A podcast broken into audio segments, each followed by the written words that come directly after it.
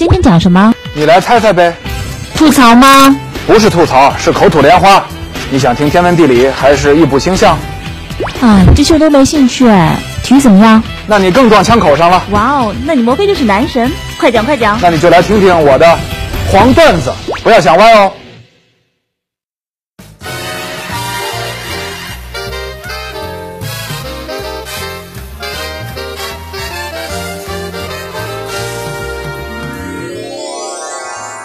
昨天啊，咱们聊了聊萨丁尼亚岛的马西莫·切里诺改弦更张，从卡利亚里投奔到利兹啊，要去买英冠的一支球队，啊，他还说了这么一句话：说我以前开的是菲亚特，现在要换法拉利了，哎，忙不迭的向这个新的球队的球迷啊，这个怎么说叫叫示好吧？哎，利兹啊，当年曾经火过一阵子。在二十世纪初，出现了里奥·费迪南德、维杜卡、科贝尔、阿兰·史密斯、鲍耶等等啊，一批球星，非常的强，在联盟杯、欧冠上都露过脸，在英超也取得过好成绩。在中国呢，也一度拥有不少的铁杆粉丝。不过后来啊，利兹联队的财政危机啊，持续不断，非常严重，破产了好几回，老板换了一波又一波，已经不复当年之勇。呃，现在算不算法拉利？这个，我觉得大伙儿自己琢磨吧啊。不过呢，在上世纪六十七十年代啊，利兹联在一代名帅唐·李维的率领下，从一支低级别联赛的球队啊，鱼腩球队啊，冲到顶级联赛冠军啊，还拿了两座欧洲博览会杯冠军，也就是联盟杯的前身，那确实是一时辉煌。当时利兹联真的是堪称。英格兰足坛一支强队，而那个时候啊，英格兰的俱乐部在欧洲是非常强的，所以也堪称欧洲一支强队。拿那个时候的利兹联比，那别说是法拉利了，就说它是兰博基尼、玛莎拉蒂，或者是呃布加迪威龙有点过了啊，反正比成豪车是没问题的。啊，但是巧合的是呢，切里诺是一位超级迷信的人。而王朝时代的利兹联队呢，正好也建立在巫术和迷信之上。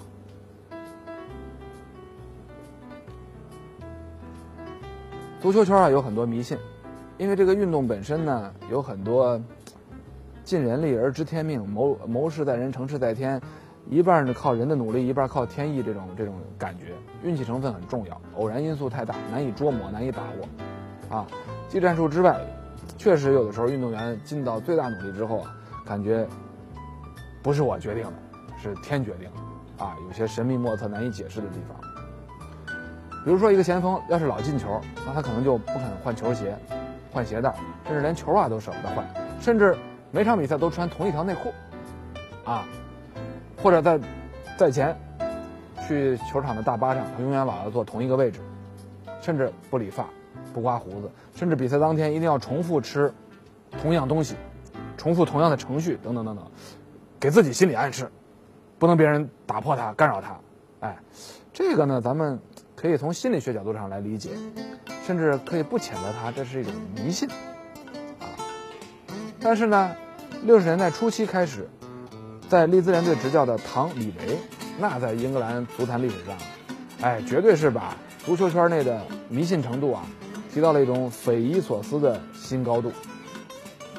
我觉得啊，他跟这个切里诺如果是早三四十年相识啊，一定是一拍即合。围绕唐·李维和利兹联之间最诡异的一个巫术，是一次吉普赛人的驱魔术。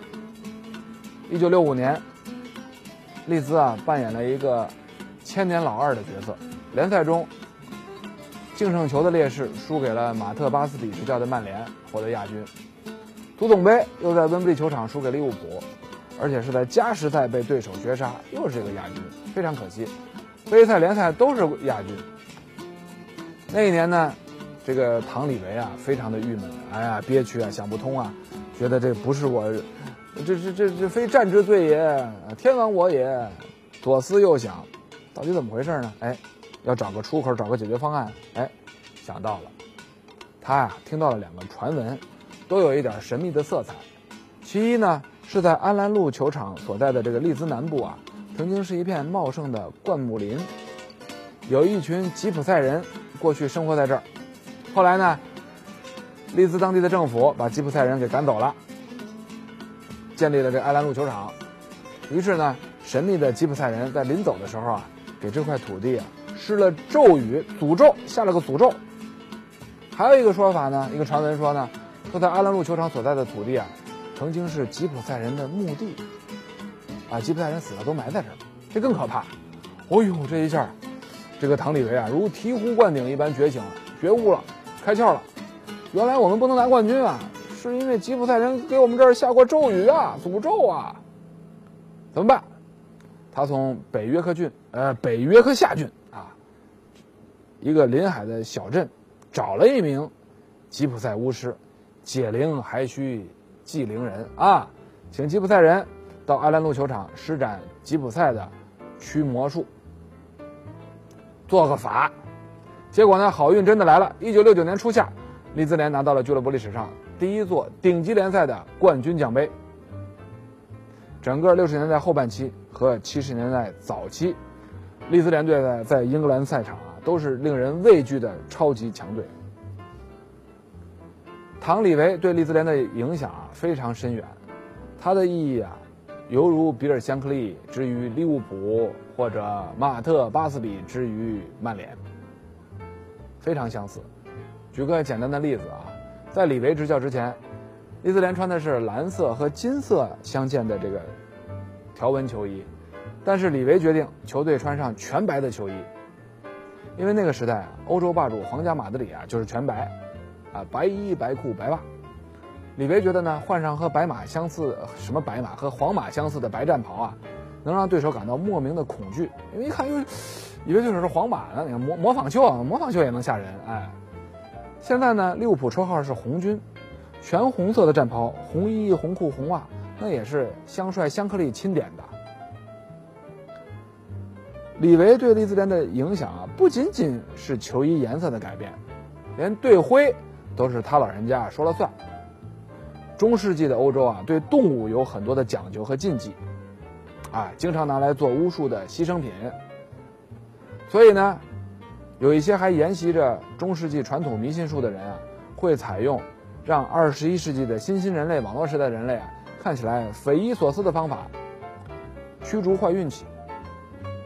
啊，说到这儿呢，我想起一件真事儿，就是意大利的比萨俱乐部，啊，就是比萨斜塔所在那个城市的球队啊，他们的主席罗密欧·安孔内塔尼非常迷信，曾经在一场比赛前呢，在球场上撒了二十五公斤的盐，五十斤盐。哗哗，均匀撒到球场上。更夸张的是啊，另外一场比赛之前，他放养了一只活鸡。比赛之后呢，又把它抓回来杀了吃了。有的东欧球队啊，在比赛之前还会现场宰杀活羊，啊，用动物祭祀求好运。哎，这个有点落后于网络时代的现代文明了啊。我们中国的球队也搞过呀。哎，这个我们东部的一支发达城市的大都会的球队，在他们的主场专用的足球场球门后边，就请大师做法，埋下了一只用针线缝起嘴巴的癞蛤蟆。然后那个赛季呢，他们真拿了联赛亚军，但是也仅仅是联赛亚军。唐李维呢有自己的动物迷信，他非常畏惧两样和动物有关的东西，一类呢是装饰用的大象，还有一类呢是羽翼茂盛的鸟类动物，它怕飞禽，好奇怪啊！一九六五年，俱乐部决定把一头啊栖息的猫头鹰放到队徽里，这个呢是源自利兹城这座城市的徽章，哎。我很难想象当年的李维是如何同意接受这个决定的，因为他是很怕鸟类的飞禽，啊，但是呢，这个队徽啊没有被采用太久。过了六年，李兹联的状态下滑，唐李维认定啊是队徽里边这这只猫头鹰带来的厄运，一怒之下把队徽给改了，啊，变成了简单的俱乐部英文，呃，首字母啊。除了这些，唐李维呢还有很多小的迷信细节，比如啊，他在重要比赛中都穿他的幸运衣服，就是一件蓝色的西装。哎，说到这儿巧了啊，我昨天刚刚聊到利兹联的这个新老板切里诺，曾经在2009年成绩不好的时候，要求阿莱格里换掉黑西装，穿蓝西装。哎，结果阿莱格里真的交了好运。这么一想，这个唐李维和切里诺啊真的是。我生君未生，我生君已老，啊，跨越时代，神交已久。啊，在这件蓝色西装的口袋里呢，这个李维啊还会装两块幸运宝石。还有更夸张的说法，说他还会在随身的包里啊放一只兔子腿。这我们说到这，四川的朋友说。我们经常吃兔腿、兔头什么的，有时候馋了，还带打包带走一个。他他不是那个啊，他不是那个，他就是一只兔子腿，啊，这也不知道是哪门子功夫啊，哪家的什么巫术等等啊，咱说不清楚。他去球场也很讲究，每次主场比赛，他都在场外走相同的路线，必须走同样的程序。而且呢，在每一个红绿灯前都要停一下，哎，不管是红灯还是绿灯，绿灯他也停。一圈走完之后呢，反向再走一圈。如果出门忘记带公文包，他太太必须给他送出来，他不会回去拿，因为他认为啊，走出来之后再回去，进屋会带来厄运。讲究太多了。唐李维呢，还有一些迷信的习惯，比如比赛之前不许摄影师拍照。有一次啊，有一名大胆的摄影记者在酒店内偷拍了他的球员，被李维发现，勃然大怒啊，要求保安把相机给我抢下来，啊，把胶卷扯出来。当年还用胶卷呢啊，现在数码相机啊，把存储卡拿出来是吧？咱们中国的老百姓啊，经常看到一些新闻，什么城管啊、拆迁啊，哎，被记者拍了之后啊，抢记者相机，啊，头一回听说。足球教练因为迷信要抢记者的相机，是吧？也开了眼界了啊！在李维执教利兹联队的后期，他又养成一个新的迷信习惯，就是比赛前啊，站在更衣室的镜子前，穿戴整齐，然后对着镜子狂梳头，咵咵咵咵，弄把黄杨木黄杨木梳，咵咵咵使劲梳头。他认为这样呢，可以把厄运梳掉。哎呀，我特想告诉你啊，李维大叔，在我们中国啊，梳，梳头的梳跟梳梳比赛的梳同音啊，你在比赛前怎么能乱梳呢？是不是？没文化。但是呢，六七十年代的利兹啊，球风非常粗野，哎，以强悍的作风作为一种战斗力，经常把对手踢得人仰马翻，啊，还经常恐吓裁判，啊，在场上威胁裁判，对裁判很不礼貌。在场上，反正能占的便宜，能用暴力占的便宜，只要在规则之内的，擦边球的全都占。所以呢，当时英国的媒体啊评价唐李维啊，是哎非常精通黑色艺术的教练。这里是一语双关，一层意思呢是说利兹的球风比较黑暗、粗野、霸道、蛮不讲理，啊。第二呢也是说李维非常迷信，他笃信巫术。也算是黑色艺术吧。唐李维老人家呢，在一九八九年已经去世了。这位昔日在英格兰足坛叱咤风云的人物啊，得了肌肉萎缩症，到最后啊，生活不能自理。这个时候，巫术也帮不了他了。他的执教生涯最辉煌的时期，就是在安兰路球场缔造的。离开利兹后，去英格兰执教。但没能够在英格兰代表队，也就是说我们说的国家队啊取得成功。说到这儿呢，我就在想这么一个问题：同样非常喜欢封建迷信那一套的切里诺，他收购利兹联队之后啊，会不会把他的这个萨丁尼亚的这些巫术迷信啊带到英格兰西北城市利兹，在那儿扎根，重新开花结果？我是非常好奇和期待的啊！当然，并不代表我支持他搞封建迷信啊，我只是一个俗人，我跟大家一样，也有猎奇的心态。哎，希望大家能理解，咱们等着瞧。